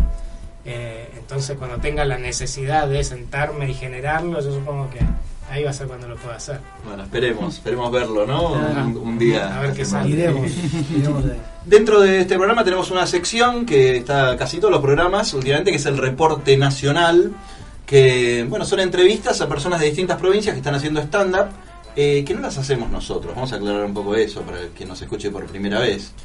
Hay un, un periodista que se llama Rodolfo Barbosa que recorre el país en nombre nuestro y la verdad que se está se, Volviendo loco. se está volviendo loco se está volviendo loco nos está haciendo quedar mal con toda la gente de- del interior No es parte del programa, aparte no, de no, este no, señor. no, no es parte Nos manda- Un colaborador externo. Nos manda las no. cintas. No, manda las cintas semanalmente y bueno y en nombre nuestro recorre el país entrevistando a, a comediantes y en esta ocasión nos mandó la entrevista con Pablo Vasco que es un monologuista de Mar del Plata Mm, Que lo vimos en, eh, en el Estuvo- emergente. estuvo en Ciudad Muy Emergente. bien. Bueno, vamos a escuchar. vamos a escucharlo Desde los rincones más lejanos del país, Rodolfo Barbosa nos acerca el reporte nacional. Muy buenas noches, Mundo Stand Up. Aquí Rodolfo Barbosa, reportero de la comedia, transmitiendo desde Mar del Plata, La Feliz. Hoy entrevistamos a Pablo Vasco, comediante de esta ciudad. ¿Cómo está Pablo? Muy bien, gracias Rodolfo, gracias por eh, esta entrevista, por haber venido hasta acá y un saludo grande eh, a toda la gente que hace Mundo Stand Up. ¡Qué salamero! ¿Y cómo está Pablo el stand-up en Mar del Plata? Bueno, la verdad es que Mar del Plata está recién dando sus primeros pasos. Ahora podemos decir que hay una movida interesante eh, que no debe tener más de dos años. Es un terreno todavía bastante bastante fértil como para seguir sembrando. Eh, ha habido eh, algunos intentos de instalar el stand-up hace algunos años que no prendieron, sobre todo porque Mar del Plata tiene con el humor una, una relación eh, que está directamente eh, pegada al teatro de revistas, ¿no? a las obras de teatro que vienen en temporada de verano. Mar del Plata tiene como dos vidas. Una es, es una ciudad en invierno y otra en verano, donde viene todo el mundo y vienen todas las obras aquí. Y hay mucho humor del tipo del cuentachistes, qué sé yo, el gato Peters, el negro Álvarez y después tenés eh, teatro de revistas. Entonces de a poquito, ahora la movida, sobre todo gracias a la fuerza que eh, le están imprimiendo algunos veteranos que han venido de Buenos Aires a, a plantar bandera, está empezando a crecer. Ajá, y no es lo único que está empezando a crecer. Cuénteme, ¿hay continuidad de funciones durante el año? Ahora estamos teniendo un ritmo de shows bastante, eh, bastante regular. Eh, en agosto, en Mar del Plata, es complicado, estamos cerca del mar, el frío. Yo te veo a vos ahora con ese sobre todo tan bonito que tenés. Y no es lo único bonito que tengo. Bueno, y en agosto, por ejemplo, no sale nadie de la casa porque hace mucho frío y es muy difícil eh, llevar a la gente a los bares o a los teatros, pero se está armando una movida interesante. A propósito, qué lindo día hoy. Y hace un poco de calor, ¿no? ¿Por qué no se saca el sobre todo? Estamos acá en Mar del Plata, cerca del mar. Tranquilo, Pablo, todo a su debido momento. ¿Vienen shows de Buenos Aires a Mar del Plata? Sí, sí, sí, sí, están cada vez más. Eh, en principio, hace muchos años aquí eh, tuvo un paso muy, muy lamentable el primer cómico, ¿no? El, show, el cómico acá estuvo en la subasta eh, y no anduvo para nada, no anduvo para nada. Eh, el espectáculo ese que traía a Weinreich y Rocco, entre otros, eh, no anduvo por, por esa cosa que te digo de Mar del Plata y su relación con el teatro de revistas, medio como que la comedia no funcionaba. Después vino Canchero, que anduvo siempre muy bien. eh, después eh, Campa y Pichot eh, tuvieron los shows más multitudinarios aquí en Mar del Plata. eh, hicieron shows en la sala Astor Piazzolla, donde entran casi 1100 espectadores. y en dos ocasiones la, la- la llenaron y dejaron gente afuera. Mellera, La Oriente. Muy variado el panorama. ¿Y tiene proyectos para el futuro? Y sí, la verdad que me gustaría, eh, no sé, crecer profesionalmente y que la movida Cámara de Plata se haga más grande. Más grande, más grande. Mire cómo estoy transpirando, mire. No, no sé, hace calor, no sé por qué estás con el sobre todo, no, no entiendo. Como insiste, ¿eh? Usted también tiene puesto un lindo sobre todo. Bueno, me lo voy a sacar. Epa, si quiere yo me pongo su sobre todo y usted se pone el mío. Y, y el intercambio siempre es positivo. Eh, está más cómodo ahora. No se ponga nervioso, ¿eh? No, Rodolfo, no, no, no, no estoy nervioso, no, no, no, no, no, eh, no. Es una pregunta, el- ¿tiene ropa, no? Abajo del sobre todo usted. No se haga el sonso, Pablo. Ya lo sabe, no tengo nada. Aquí abajo no tengo nada. Pero vos vas por todo el país con un sobre todo y nada abajo. Claro, le gusta la idea, ¿eh? Le gusta. Sí, sí, me gusta.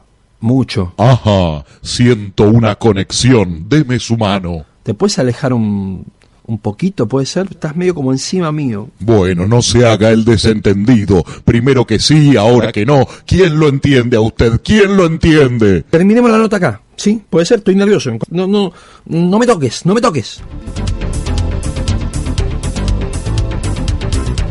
Transmitió para Mundo Stand Up Rodolfo Barbosa, reportero de la comedia. Y podemos decir que en Mar del Plata el stand-up goza de buena salud. Adiós. Por favor. No, qué barbaridad. Qué una basta, barbaridad, la verdad. Barbosa cada vez peor. Eh, le pedimos disculpas a, a Pablo Vasco eh, de, de Mar del Plata por, por eh, fue acosado prácticamente. No- no creo que le vamos a pasar esto más. No este podemos señor. pasar. ¿Cómo va a más. terminar, no? ¿Cómo va a terminar? Va, va- Pero bueno, nos enteramos, de paso cañazo, algunas cosas que Sí. pasan en, en Mar del Plata. Eh, fueron acá los que están en la mesa, mo- abrimos, fueron a, a Mar del Plata justamente a este destino, a hacer función o de vacaciones.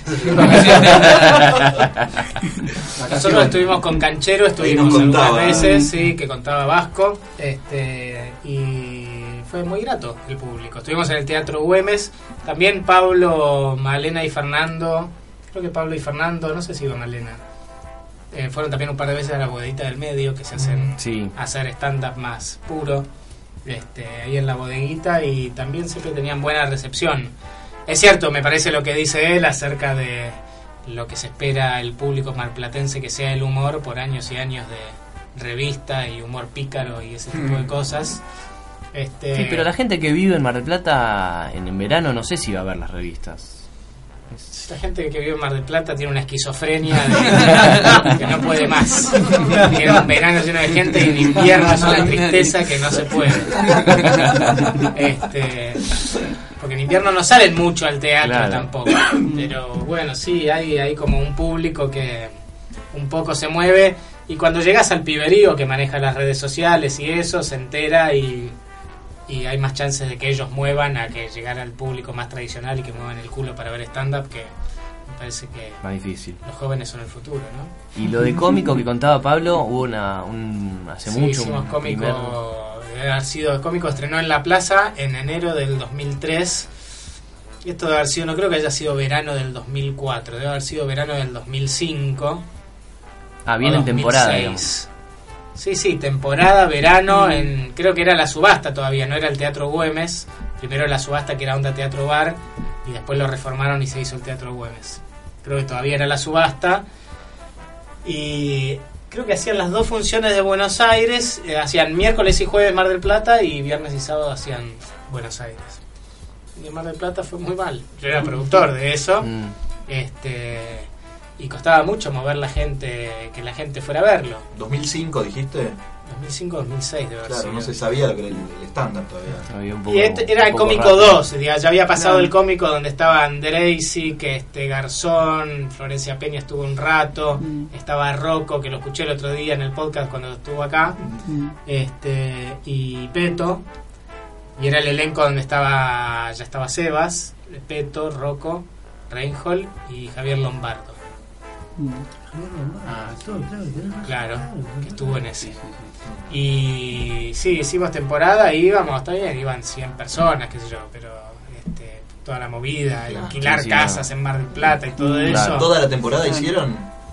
No, cuando iba como el orto ya dijimos que no vengamos más. En algún momento de febrero dejamos de ir. Claro. Este, pero no, no me acuerdo bien. Pero sí, ya nada tenía mucho sentido.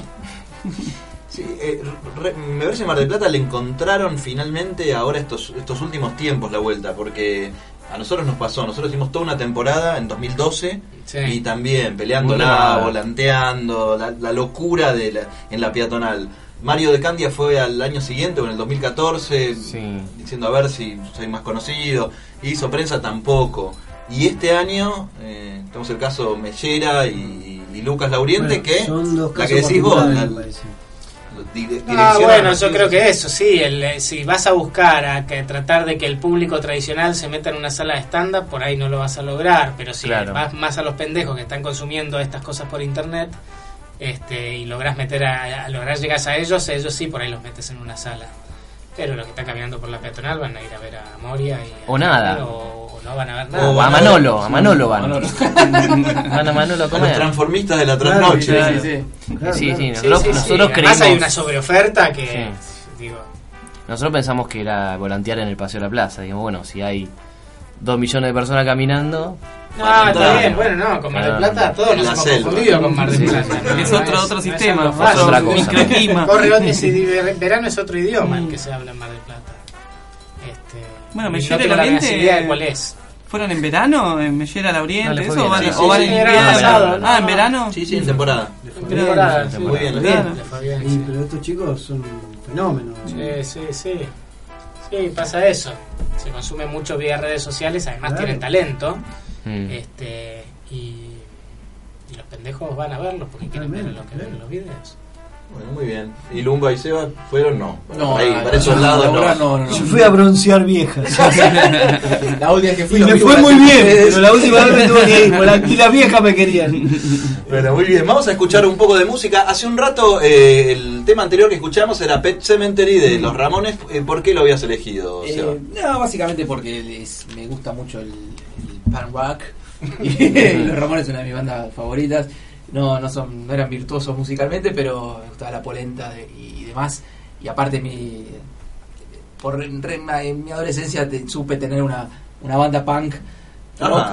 Ah, bueno. Bueno, tenemos y Yacimel, hacíamos- tenemos la banda de punk rock. Pero no, nosotros nos llegamos a París y ¿Cómo se, cómo y se llama? Utilizamos el saco a Piltrafa Y escupimos en la Piltrafa. Escucha, ¿cómo se llamaba la banda? Tu Eh, la banda. se llama. me da hasta, me da hasta decir, los sarcásticos pan rock. Ah, Vamos, los sarcásticos. Sarcásticos pan rock. Y bueno, y el tema que viene a continuación lo eligió Lumba, que sigue un poco, un poco la línea. Contanos por qué y qué ¿Por tema. qué? Porque me encanta el tema, tiene una polenta, una energía. y Yo digo, quiero tener 70 años como Kay Richard. No es Kay Richard, pero tener la energía que tienen estos tipos. Me parece que tiene una adrenalina que mueven a cualquiera. eh, o sea, esto es lo que tiene que tener el teatro, que lamentablemente, me- lamentablemente el teatro no lo tiene. Es ACDC, ACDC vamos. Thundertrack. Thundercrack.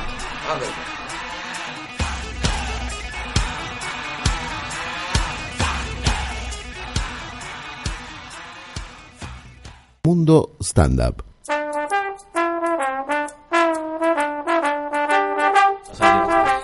Seguimos el mundo stand-up hablando de rock, una mesa rockera de golpe, escuchamos los Ramones, ahí sí, sí, estamos hablando de los Stones también.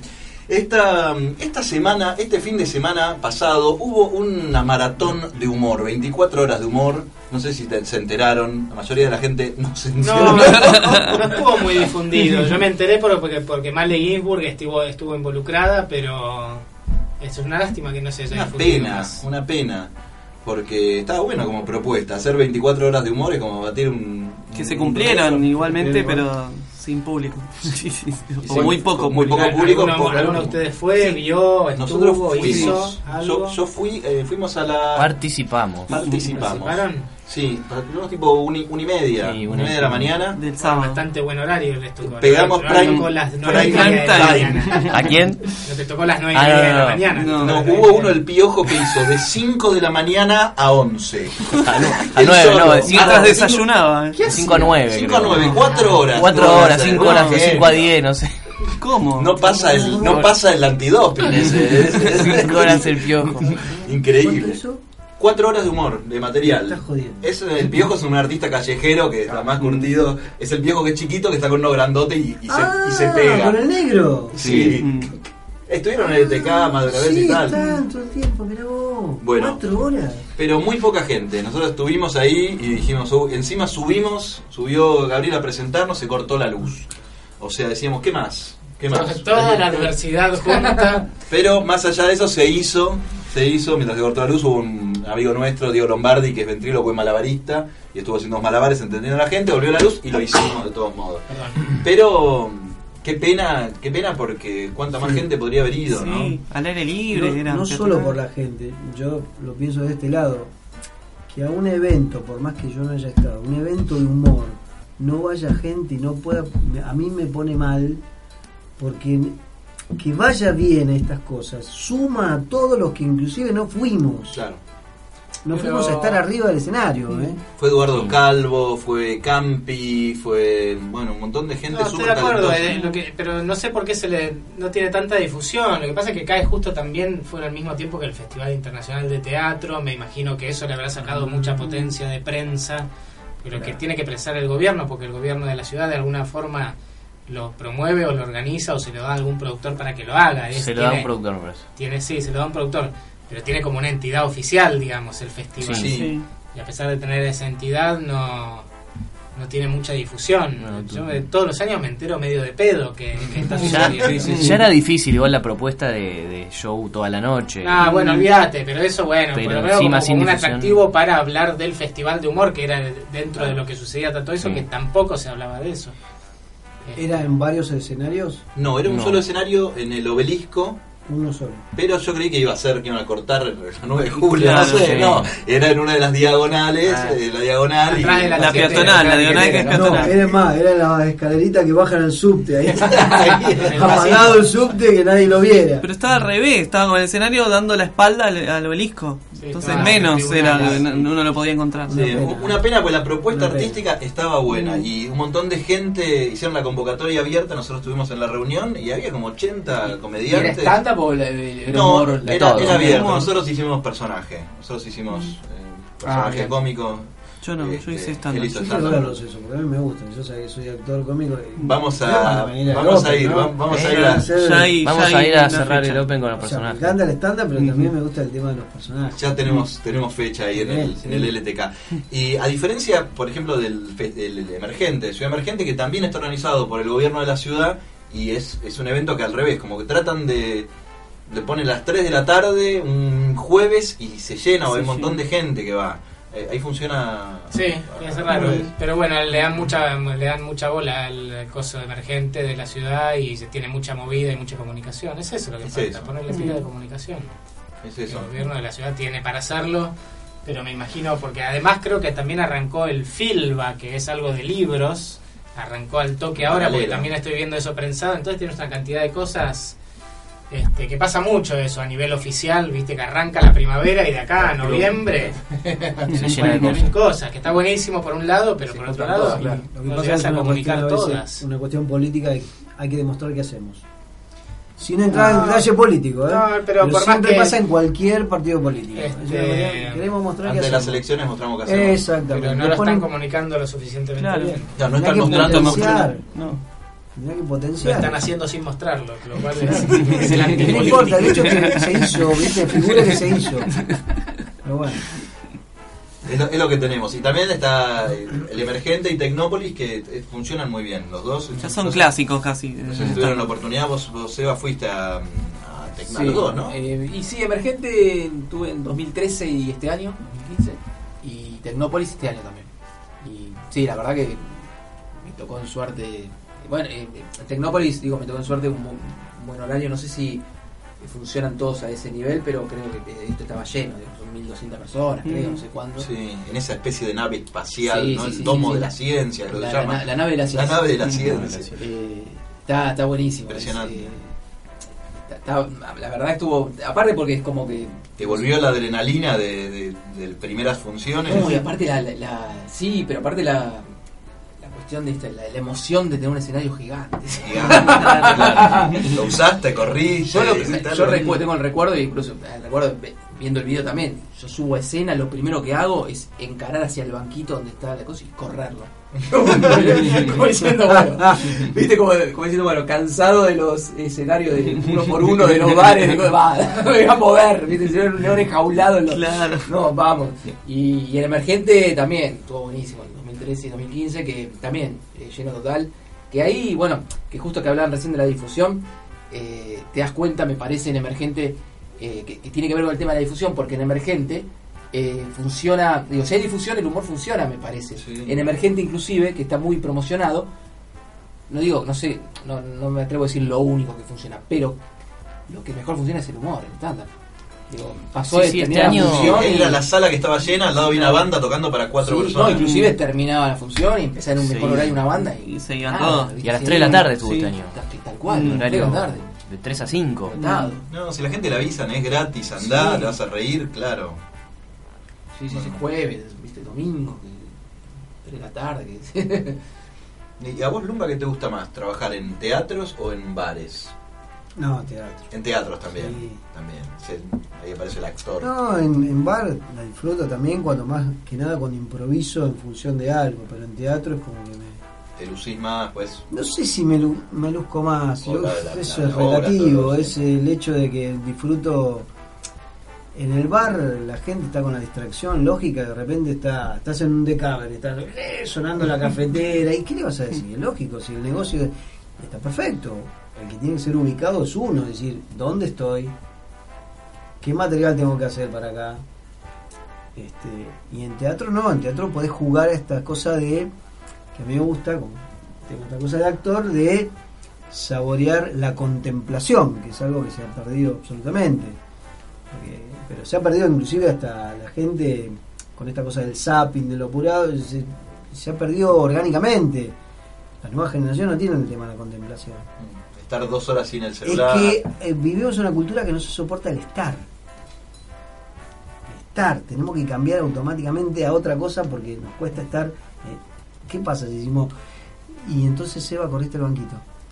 y nos quedamos en silencio, escuchar, eh, o sea, eh, bueno, y menos en el humor, que justamente el humor tiene que ser síntesis, lo más sintético directo hacia el remate donde vos dejas mucho espacio, ya se ve venir el remate, pero no, me gusta más el teatro.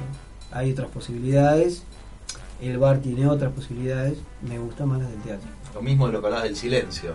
Un silencio en el teatro se valora, tiene, te prepara para lo que Mira. viene. En el bar, por ahí un silencio te lo Sí, ocupan. sí. Yo siempre, Borracho. siempre- siempre comparo con la música. Yo creo que eh, subirse a escena el, el comediante o la- tiene que ser como un músico.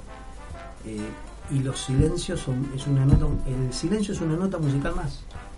La pausa justa, el silencio justo da pie a un remate. O sea, es como una, tiene que ser como un músico, o un músico de jazz. No por algo Lenny Bruce estaba en los lugares de jazz esa cosa de sapear, improvisación, eh, me parece que yo lo asocio con eso.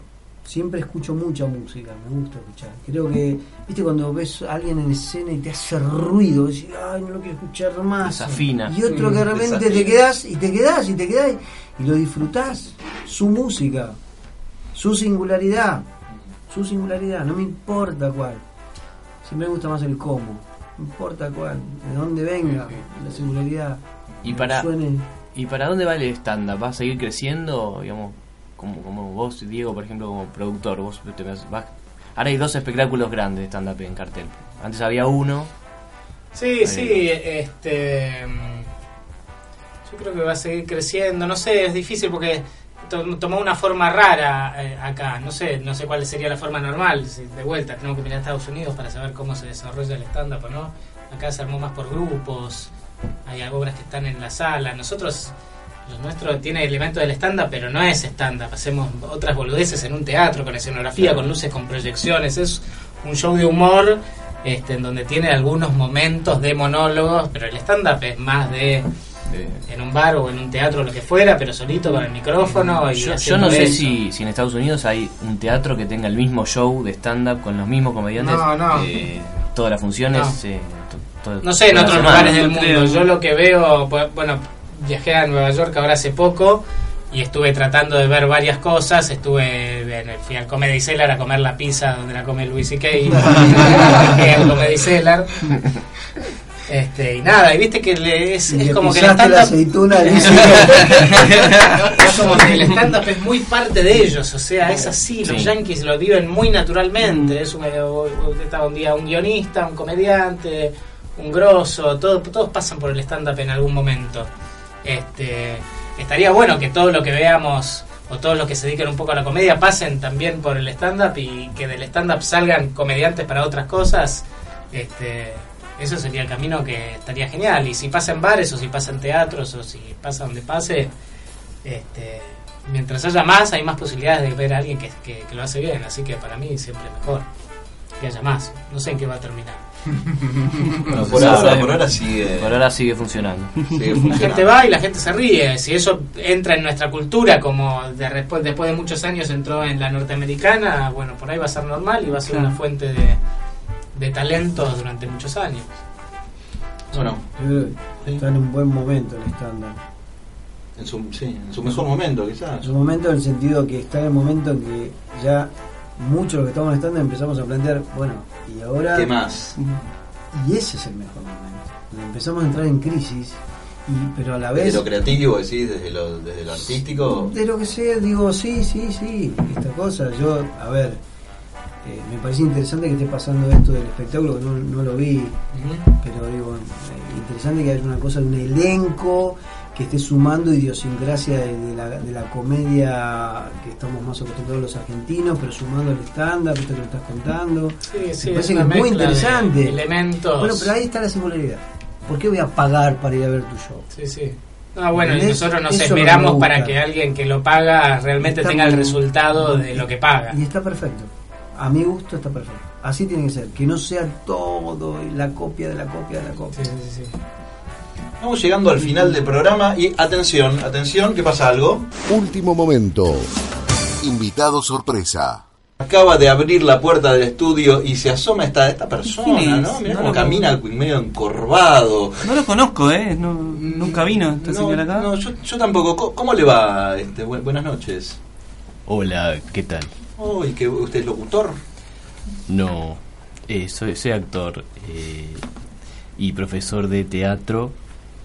¿Cómo, cómo es su nombre?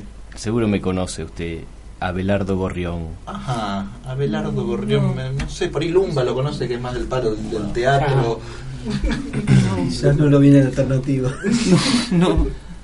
Eh, usted, sí, usted, a, sí. usted, a ver, acá tengo un brief. Usted, en el, usted, es, este, usted estudió en el conservatorio en su momento. el viejo conservatorio de Barrio Norte y, y, de Frenchy Araos.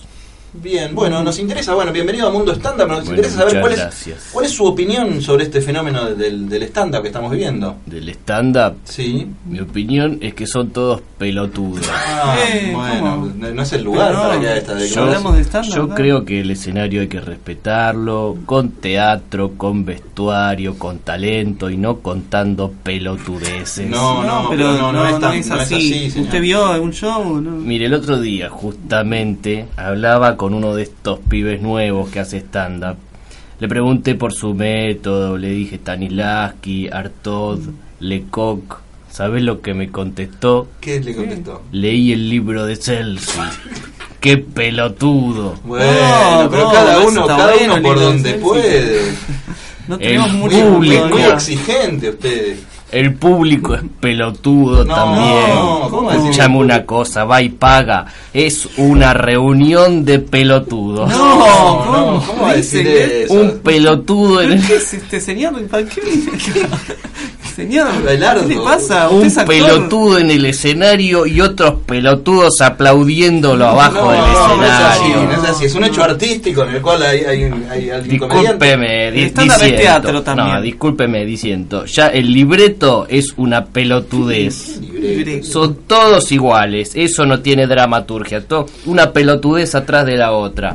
Vas a cualquier bar a tomar un café, te sale un pelotudo. No, Bueno, a veces, Comentando. pasa, pelotudeces de- y te cuenta de cómo se pelea con la novia pelotuda. Bueno. Y claro que es pelotuda si sale con un pelotudo Sí, No, bueno, señor. usted está agrediendo mucho hablando del ¿qué estadio. pasa? Acá somos comediantes. Acá el, señor Hay un hizo trabajo, dos unipersonales hizo este señor que hizo. tengo acá al lado. Antes había teatro, cultura, ahora todos los espacios están contaminados con esta pelotudez. Bueno, No, señor. ¿Quién hizo unipersonal? Acá el señor Sebastián Rubio. Dos unipersonales. Bueno, deben ser dos pelotudeces. No. ¿Cómo? Hasta dirigió un espectáculo Claro. de stand-up. ¿Y ¿Usted dirigió un espectáculo de stand-up? Por favor, ¿cómo va a dirigir un stand-up? ¿Cómo le decís? Poné más cara de pelotudo, más cara de pelotudo, mantener la cara de pelotudo. ¿Qué?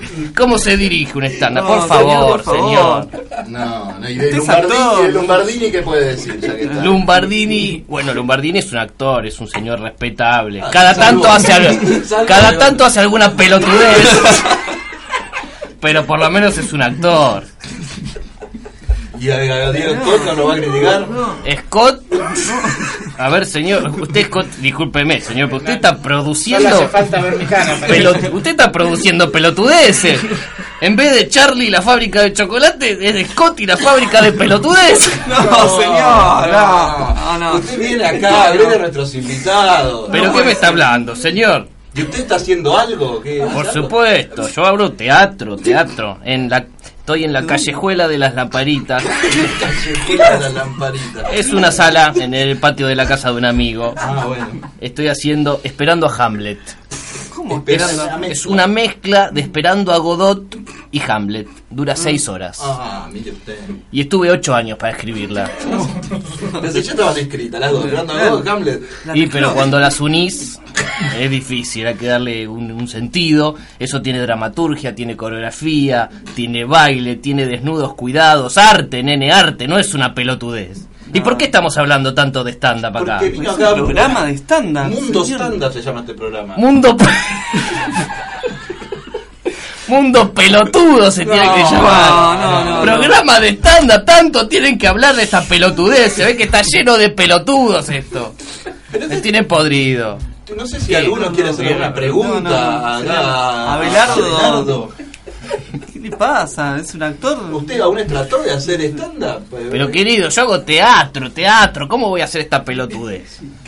Un, un actao es mejor bajo una luz violeta o roja. ¿Un qué? Un actao. Un act out. ¿Cómo me lo recomienda usted? Pero Lombardini, por Filtro, ¿qué favor. filtro? Usted, No, dígame usted es un actor, usted es un hombre No, serio. ¿Cómo se metió en este mundo? Y me dejé llevar por Sebarlu. y quiero que me produzca Diego. Están todos confabulados acá. Seba. Rubio da clases también. La Claro. clase. ¿Qué se enseña a ser pelotudo ahora? Pero pensé que uno ya nacía pelotudo, hay que aprender. Me parece está, Hay que voltearlo un no, poco. está un poco resentido usted, ¿eh? Porque- Sí, me parece porque- que usted- porque ¿Cuánta gente fue a su última función? Tres personas. ¿Y qué? ¿Por qué? ¿Y qué tiene de malo? No, yo- nada, ¿Qué problema hay? sorpréndala, Si señor, yo, tres bueno, yo trabajo en un banco a la tarde, puedo conservar mi trabajo y puedo dedicarme el fin de semana a hacer función para dos personas, pero... No, no, no se angustie, no se angustie, Abelardo. Bueno, eh, lo invitamos, lo invitamos a que venga a ver el show de cualquiera de estos artistas en esta mesa y por ahí cambia su, su opinión. Bueno, voy a ver, si Por no, si no tengo ninguna pelotudez que hacer, por ahí voy a ver alguno de sus espectáculos. Fíjese si su memoria emotiva puede arrancar por ¿Vieron cuando? Esa, ese principio, ¿sabe lo que me parece?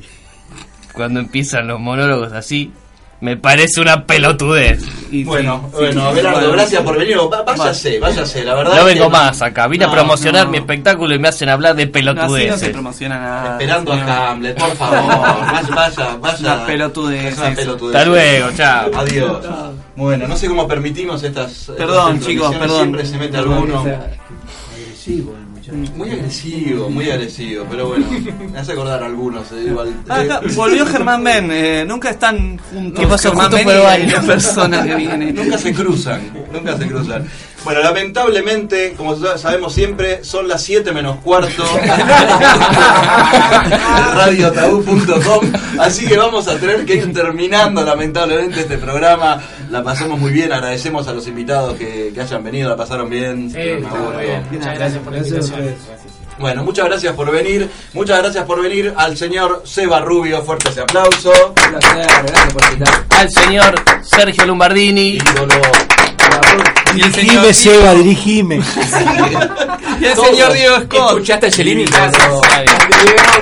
mandando mensajes. Sí, además, ¿cuánta gente lo va a dirigir? Eso ni personal. Gracias a todos. No, no, ya está, Seba Rubio. Un actor, tres directores. Bueno, muchas gracias a, a todos. Eh, pueden seguir escuchándonos los martes a las 10 de la noche. Hacemos Mundo Stand Up en la conducción, el señor Simón Butz. El señor Germán Ben. Y el señor Gustavo Valiente. En la musicalización y eh, demás, el señor Martín Petroni. Muchas gracias por todo. Nos vemos el martes que viene. Adiós. Chao.